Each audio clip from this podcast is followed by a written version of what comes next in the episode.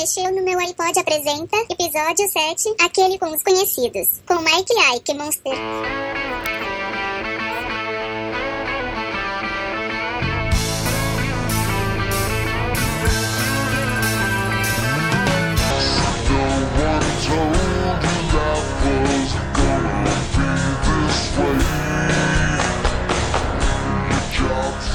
Então quer dizer que ninguém lhe disse que a sua vida seria desse jeito? Que seu trabalho é uma piada, que você tá sem grana, que a sua vida amorosa é um fiasco. É como se você sempre estivesse emperrado na segunda marcha. E quando não é o seu dia?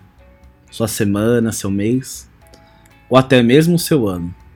E essa é a letra traduzida de I'll Be There For You, a famosa música tema de Friends.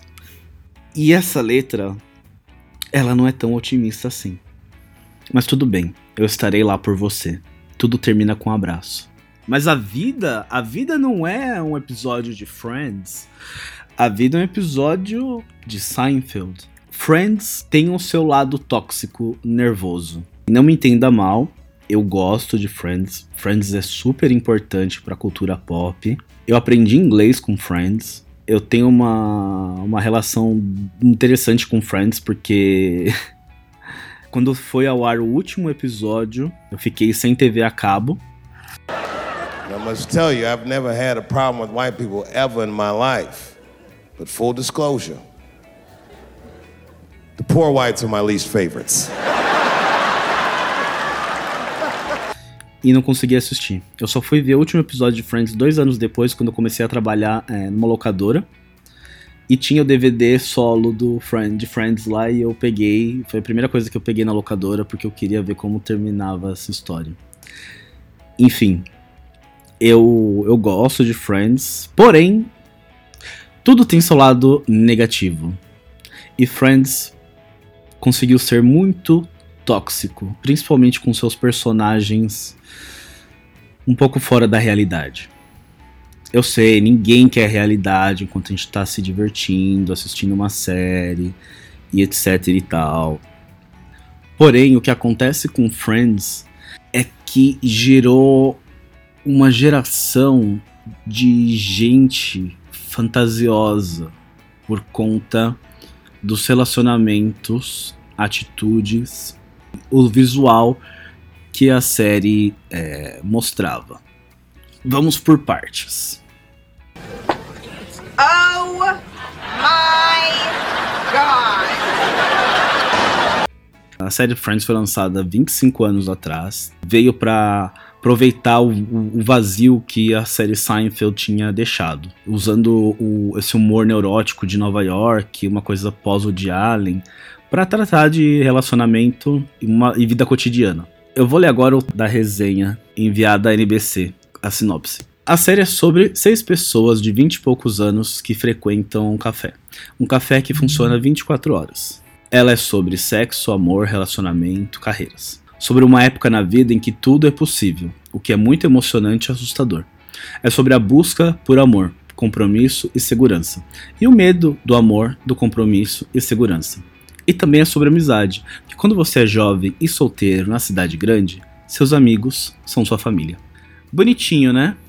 Mas diferente de Seinfeld e outras é, sitcoms anteriores, com as pessoas desajustadas, problemas assim, problemas exagerados. Seinfeld tratava muito bem disso, pegava um, um problema, uma situação e exagerava.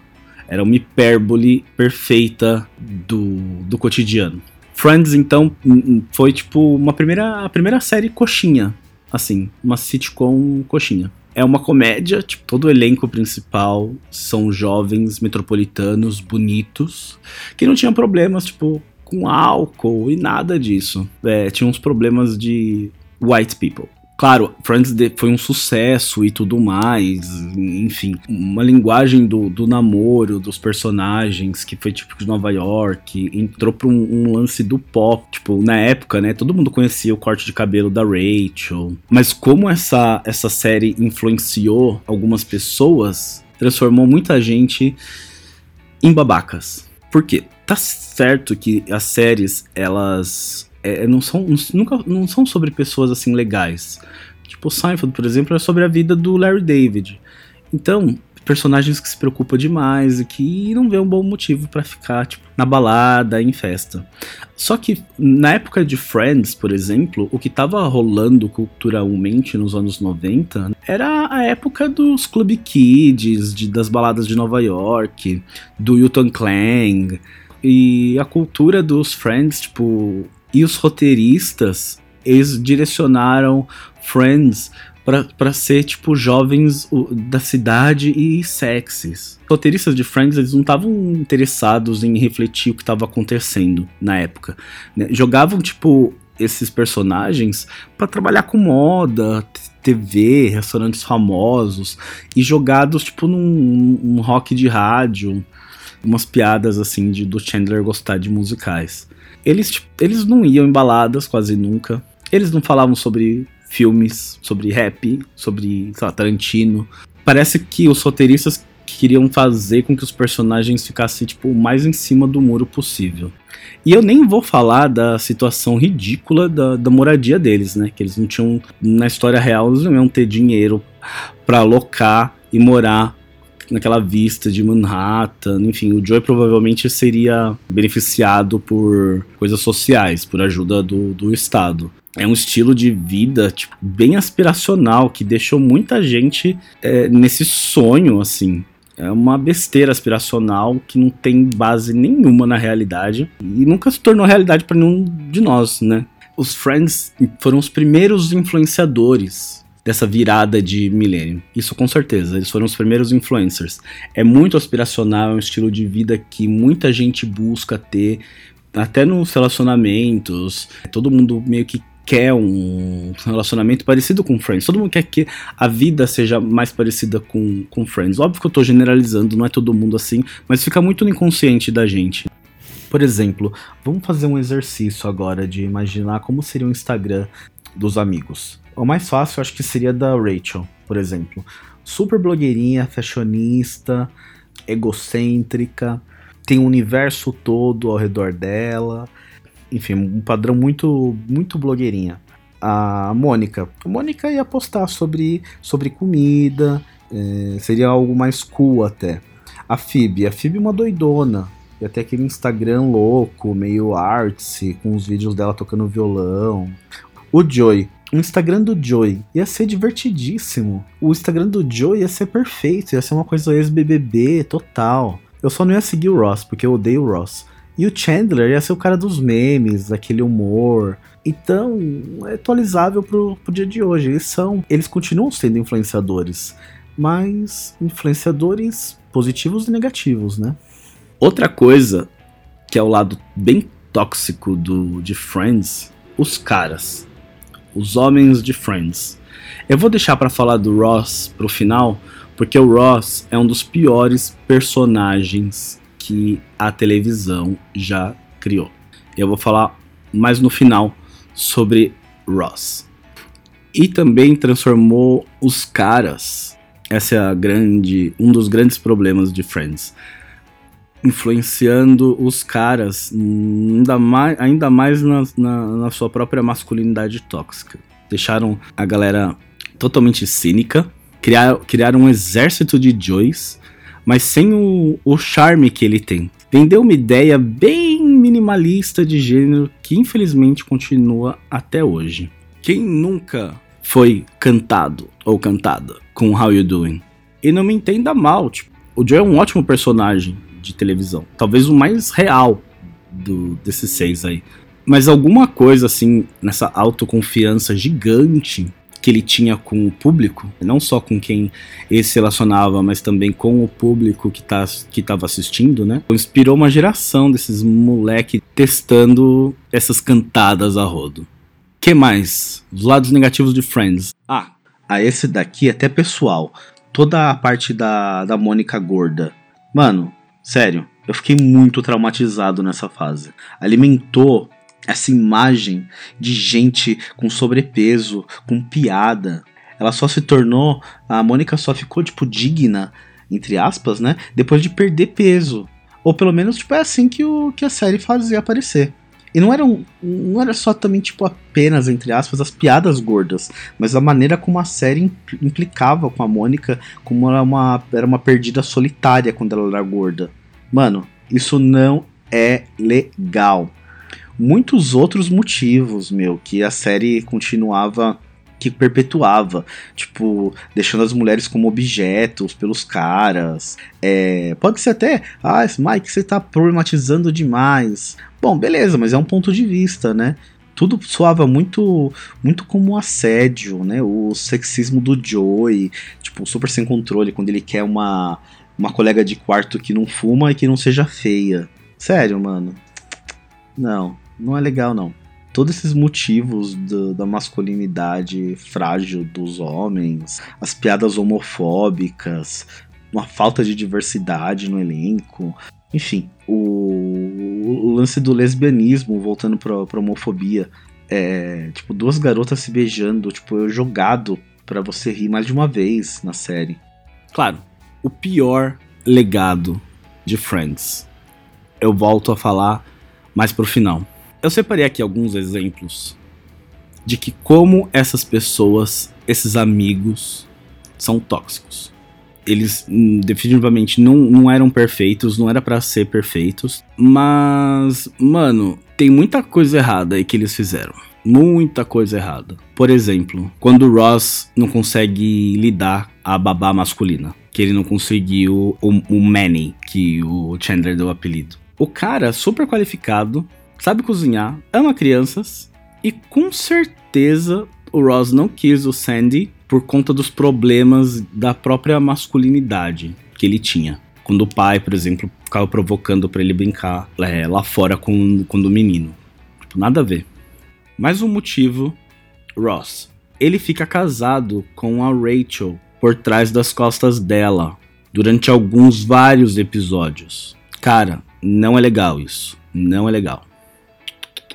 Ross, de novo, não deixou o Ben brincar com a Barbie. Eu lembro disso. Bad, bad Ross. Os Gellers não são legais. Tem um episódio que a Mônica acha que a empregada dela tá roubando dela. E fica toda neurótica. Não é legal. O Chandler. Hum. O Chandler maltratava muito a Janice. Não é legal. E a Mônica, às vezes, tipo, era bem, era bem rude com, com ela não é legal. Ross, de novo, ele tentou ficar com a prima em primeiro grau. Eu lembro disso também. Rachel, haha, Rachel. Ela contrata um cara porque acha ele gostosão. Tudo bem, porque os homens costumam contratar com base no, no visual das futuras funcionárias. Então tem um interessante reverso aí da, da história. Mas mesmo assim, não é legal que mais? Ah, tem o episódio que o, que o Ross lembra de beijar a Rachel enquanto ela tava dormindo. Como isso ia ser recebido em 2019? Hã? Explica aí, Ross. Ross, de novo. Nossa, Ross é foda. Agora o especial Ross. Porque ele é um dos piores seres humanos já criados pela televisão. Fez a outra lá, a Rachel, quando ia para Paris, por exemplo, ele fez o que fez para ela ficar em Nova York. Isso não é legal. Ross é uma das piores pessoas. Disse o nome errado no altar, no dia do casamento, sabe? Não é legal, não é legal.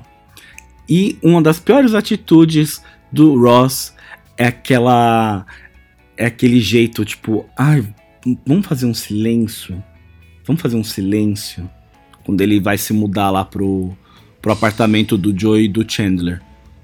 Tipo, mano, você tem que se adaptar ali, né? À realidade dos outros. Não é ficar pagando aí de, de bonzão. Agora, o pior legado de Friends. O pior legado de Friends é o casal Ross e Rachel. Uh... Essa atitude de Friends quanto ao relacionamento não era, não era tipo liberada, era somente irritante. Então, praticamente ficamos 10 anos esperando para ver se a Rachel ia, termi ia terminar com o Ross. Mas não terminar, terminar, dando um tempo. terminar juntos, casando, o real oficial. Casando de novo, né? Porque acho que eles casaram umas cinco vezes durante Friends. E até colocou aquele arco grotesco que é a nona temporada, que é a Rachel namorando Joey. Oi? Que? Não. Isso daí foi demais. Muito ruim. Roteiristas preguiçosos. Tipo, ah, vamos até a décima, vamos até a décima, vamos até a décima. Beleza. E, voltando a falar do relacionamento do Ross com a Rachel, era baseado em egoísmo e uma obsessão consigo mesmo. Tipo, dar um tempo nunca significou nada, nada, nada, além do fato de que uma pessoa queria terminar, mas não teve a coragem de admitir isso para outra. Essa saga, essa jornada chata de Ross e Rachel, legitimou algo que devia ser considerado tipo pura babaquice desde o começo fez surgir uma geração de gente que ficou falando de falsificações psicológicas de relacionamento por mais de uma década. Mais de uma década. E criou uma geração ah, insuportável. E criou uma geração insuportável que fantasia esse troca, troca de ficar com amigos, não ficar com amigos, do tô saindo e tô fazendo isso. Imagina, imagina Ross e Rachel se eles tivessem conhecido num Tinder, por exemplo. Mas não é só isso. Um dos piores legados de Friends foi que deu abertura para os clones de Friends. Principalmente How I Met Your Mother. Eu não consegui terminar How I Met Your Mother, acho que eu assisti até a quarta temporada, porque me irritava profundamente. Principalmente o, o Ted, que é um Ross 2.0. Horrível personagem, horrível, horrível personagem também. Super tóxico. Então, esse legado pertinente de Friends mudou também os programas de TV. Antes de, antes de surgir, por exemplo, Netflix ou essas reprises. Parece que Friends nunca realmente saiu do ar. E a TV influencia muitos programas que já estão no ar. Porque abraça e segue uma estratégia do que está já estabelecido e que traz retorno, faz sucesso. Por exemplo, Friends saiu do ar em 2004, mas isso nunca aconteceu. A gente ainda consome muito, muito Friends, seja as referências das outras séries ou então no grande mercado que é Friends hoje em dia. Aqui em São Paulo, por exemplo, teve uma casa da Warner que você tinha que pagar para ver os cenários de Friends.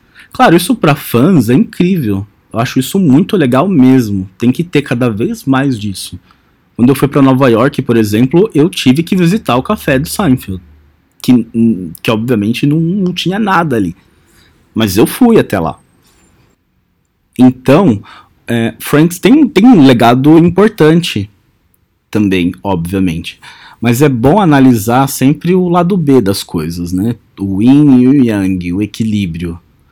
Realmente foi um, Friends foi realmente um ótimo programa, um, uma ótima série mas adaptada para os dias de hoje ia ser bem diferente.